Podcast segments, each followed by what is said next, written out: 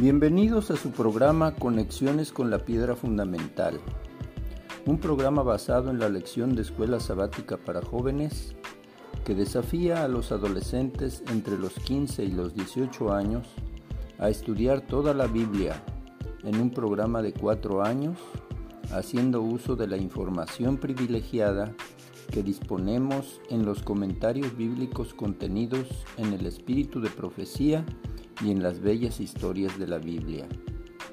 Un versículo guiará todo nuestro estudio. Se encuentra en Segunda de Crónicas 20:20. Confíen en el Señor nuestro Dios y estarán seguros.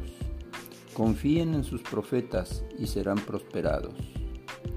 Agradeceré sus comentarios en mi correo jalvaradol52 um.edu.mx y si gustan seguirme por Twitter, arroba jalvaradol52.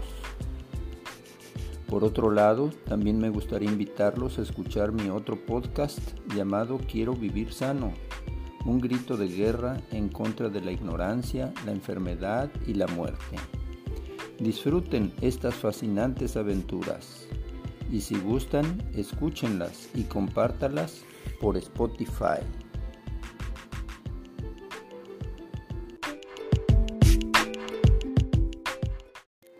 Hola mis hijitos preciosos y mis nietecitos lindos. Aquí su abuelo listo para comentar la lección número 8 del tercer trimestre de 2023 que se titula Las bendiciones y las maldiciones.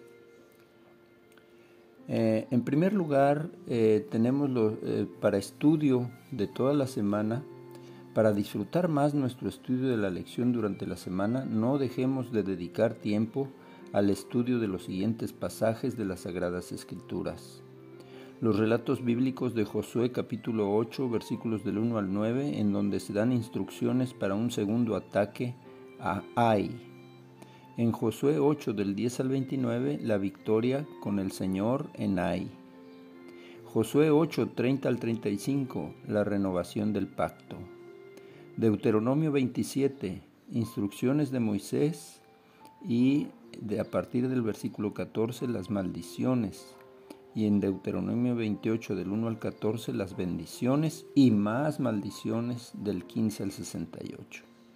Hay que leer la lección en español, primero lo primero, o la lección en inglés, First Things First. También Patriarcas y Profetas capítulo 46, las bendiciones y las maldiciones. Tenemos mucho que leer. Y este comentario es un resumen de todo lo leído. En primer lugar, le pedimos a Dios que nos ayude para que esta lección pueda ayudarnos a visualizar la realidad de las bendiciones que Dios nos ofrece y de las maldiciones que nos acarreamos cuando nos alejamos de Él. También nos invita a hacer un pacto de obediencia a Dios. Cuando el pecado de Acán fue eliminado y Josué recurrió a Dios para recibir las instrucciones para conquistar Ai, entonces Israel pudo vencer y disfrutar de la bendición de Dios. Ahora la instrucción fue para que el pueblo debía ir a Sicar para cumplir con un compromiso que Moisés les había impuesto, la renovación del pacto entre Dios e Israel. La mitad de las tribus se situó en el monte Ebal y la otra mitad en el monte Gerizim. En medio quedaron los levitas, el arca y Josué. Entonces en el monte Ebal se levantó un altar y una columna donde se escribió la ley de Dios. Se hicieron sacrificios y se leyeron las bendiciones y las maldiciones. El pueblo respondió, Amén. Cuán importante es que Dios bendiga a su pueblo. Pero las bendiciones de Dios son condicionales. Si me amáis, guardad mis mandamientos, y mandaré mi espíritu para que tengas poder para obedecer. Y si obedeces, entonces tendrás mi bendición. Cuán solemne y trágico es que Dios maldiga a su pueblo. En estos pasajes de Deuteronomio 27 y 28, están las maldiciones más duras de todas las sagradas escrituras. Si no amamos a Dios, entonces no obedeceremos sus mandamientos. Pero Él conoce nuestra condición, se acuerda que somos polvo. Resulta muy significativo que el altar de los sacrificios se ubicó en el monte Ebal, a donde se dirigieron las maldiciones. Sobre nuestro Señor Jesucristo cayeron las maldiciones de toda la humanidad caída. Él se hizo maldición cuando fue clavado en el madero. Gracias a Él no necesitamos sufrir esas maldiciones. Bendito sea su nombre. Tenemos varios textos claves. Josué 8, 32 y 33 dice, Allí, en presencia de los israelitas, Josué escribió en tablas de piedra una copia de la ley que Moisés había escrito. Todos los israelitas con sus jefes, oficiales y jueces estaban de pie a ambos lados del arca del pacto, frente a los sacerdotes levitas que la cargaban en hombros. Tanto los israelitas como los inmigrantes tomaron sus posiciones, la mitad de ellos hacia el monte Gerizim y la otra mitad hacia el monte Ebal, tal como Moisés, siervo del Señor, había mandado cuando bendijo por primera vez al pueblo de Israel. El segundo texto clave lo tenemos en San Juan capítulo 14 versículos 15 y 16. Si ustedes me aman, obedecerán mis mandamientos. Y yo le pediré al Padre, y Él les dará otro consolador para que los acompañe para siempre. El tercer texto clave está en Gálatas 3:13 y dice, Cristo nos rescató de la maldición de la ley al hacerse maldición por nosotros, pues está escrito, maldito todo el que es colgado de un madero. Así sucedió para que por medio de Cristo Jesús la bendición prometida a Abraham llegara a las naciones y para que por la fe recibiéramos el Espíritu según la promesa. El cuarto texto es Ezequiel 36, 25. Los rociaré con agua pura, y quedarán purificados. Los limpiaré de todas sus impurezas e idolatrías.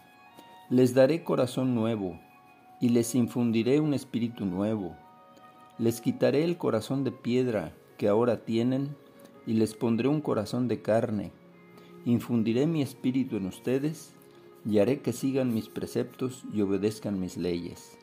Ustedes serán mi pueblo y yo seré su Dios. Preciosos textos que nos guiarán en nuestro estudio. Tenemos una secuencia de acontecimientos. En primer lugar, eh, Josué, después del primer fracaso en atacar Jai, recibe instrucciones para el segundo ataque. Entonces viene una gran victoria para el Señor. Entonces se da instrucciones para que se haga el viaje de 30 kilómetros a Siquem, entre el monte Ebal que está al norte y el monte Gerizim que está al sur. Se erigió un monumento de enormes piedras sobre el monte Ebal.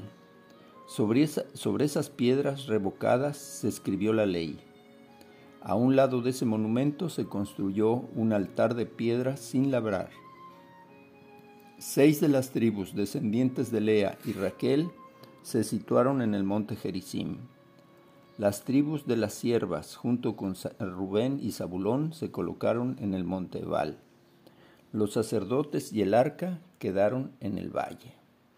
Josué leyó las bendiciones. Gerizim respondió Amén. Los levitas leyeron las maldiciones. Ebal respondió Amén. A continuación vino la lectura de la ley de Dios. Todos escucharon, incluyendo mujeres y niños. Renovaron su pacto con Dios. Vamos a hacer una pausa y continuamos en un momentito más. Danielito, Davidcito, Christopher, Mateito, Elías y Marián. Cuánto gusto me da saludarlos, les mando un beso y un abrazo. Y ahora continuamos con el estudio de la lección 8 del tercer trimestre de 2023. Leímos una secuencia de acontecimientos y lo último fue que todos escucharon, incluyendo mujeres y niños, renovaron su pacto con Dios. Nosotros también, al escuchar estos comentarios, al estudiar la palabra de Dios, cuando incluimos a nuestras eh, damas, nuestras mamás, nuestra niña, nuestros niños, todos debemos renovar nuestro pacto con Dios diariamente.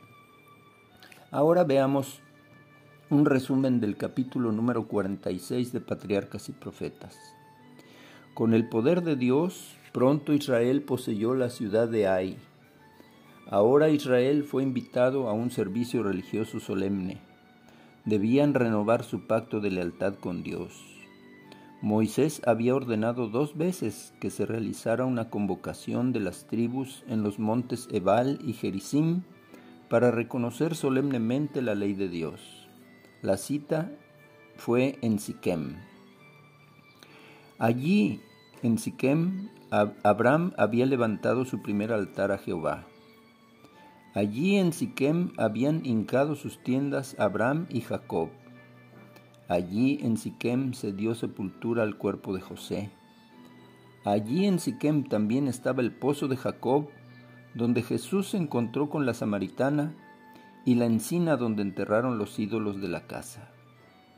El hecho de que haya construido el altar en Ebal, el monte sobre el cual recayó la maldición, resulta muy significativo, pues la expiación de Cristo neutralizó esa maldición.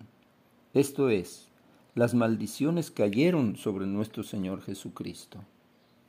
Cada séptimo año toda la ley debía de leerse ante toda la congregación de Israel, tal como Moisés lo había ordenado. Por eso se recomienda que nuestros jóvenes, nuestros niños, lean su año bíblico todos los, todos los años.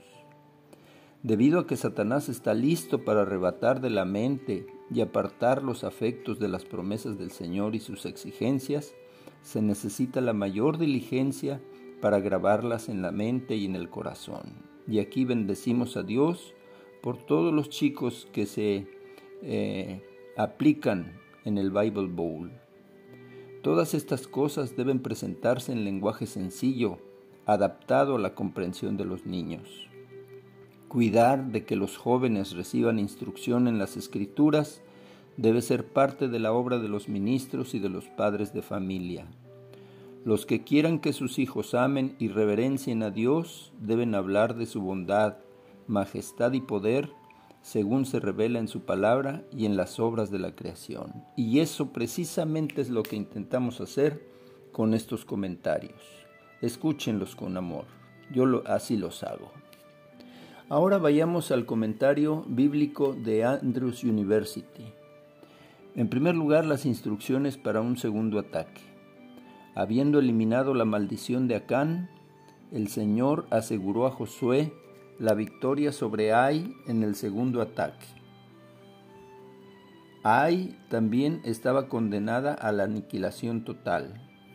Toma contigo toda la gente de guerra. A diferencia del caso de Jericó, podrán quedarse con el botín de guerra y todo el ganado.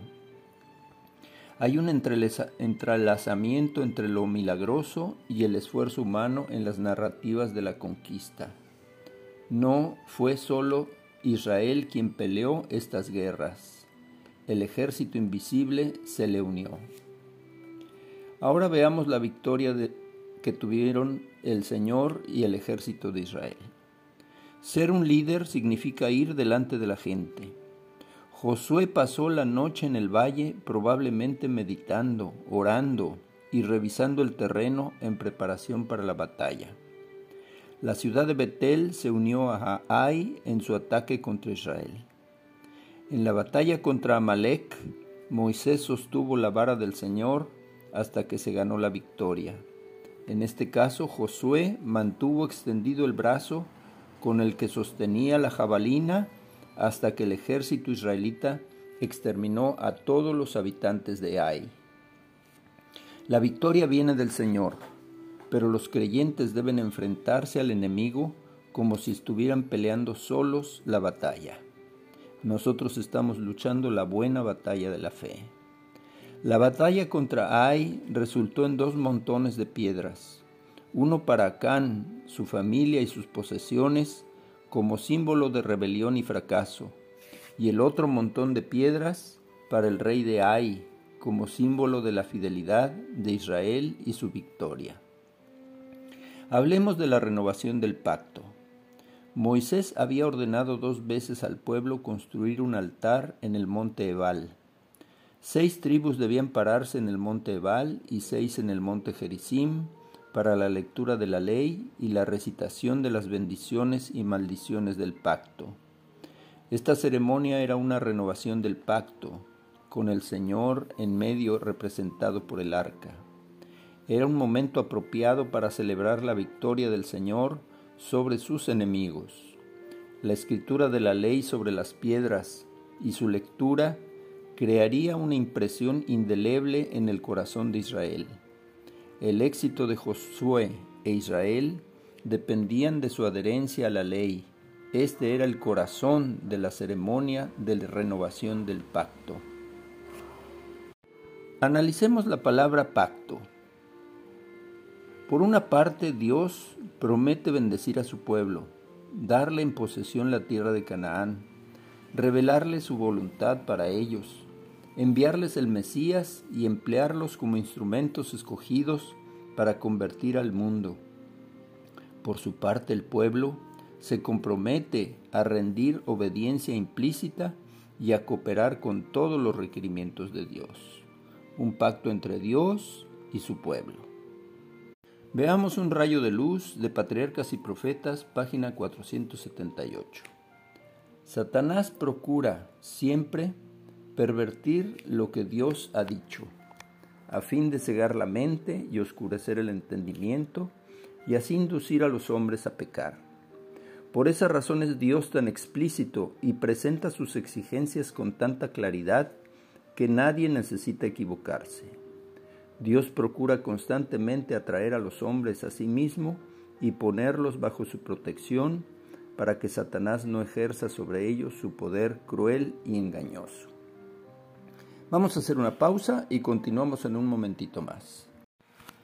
Dulcita, David, Chuchín, Yunis, Tetelita y Tony. Aquí su papi listo para continuar estudiando la lección número 8 del tercer trimestre de 2023 que se titula Las bendiciones y las maldiciones. Consideremos una joya, una gema tomada del tercer tomo de Joyas de los Testimonios, página 147. Dice, los que por amor a la verdad siguen el ejemplo de abnegación de Cristo, hacen una impresión considerable en el mundo. Su ejemplo es contagioso. Los hombres ven que hay entre los hijos de Dios una fe que obra por el amor y que purifica el alma de todo egoísmo. Que así sea con todos nosotros. Amén.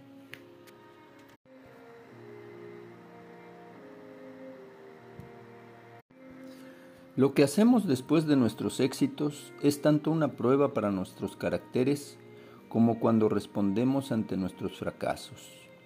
De hecho, el éxito puede ser más devastador en cuanto a que tiende a darnos un falso sentido de seguridad.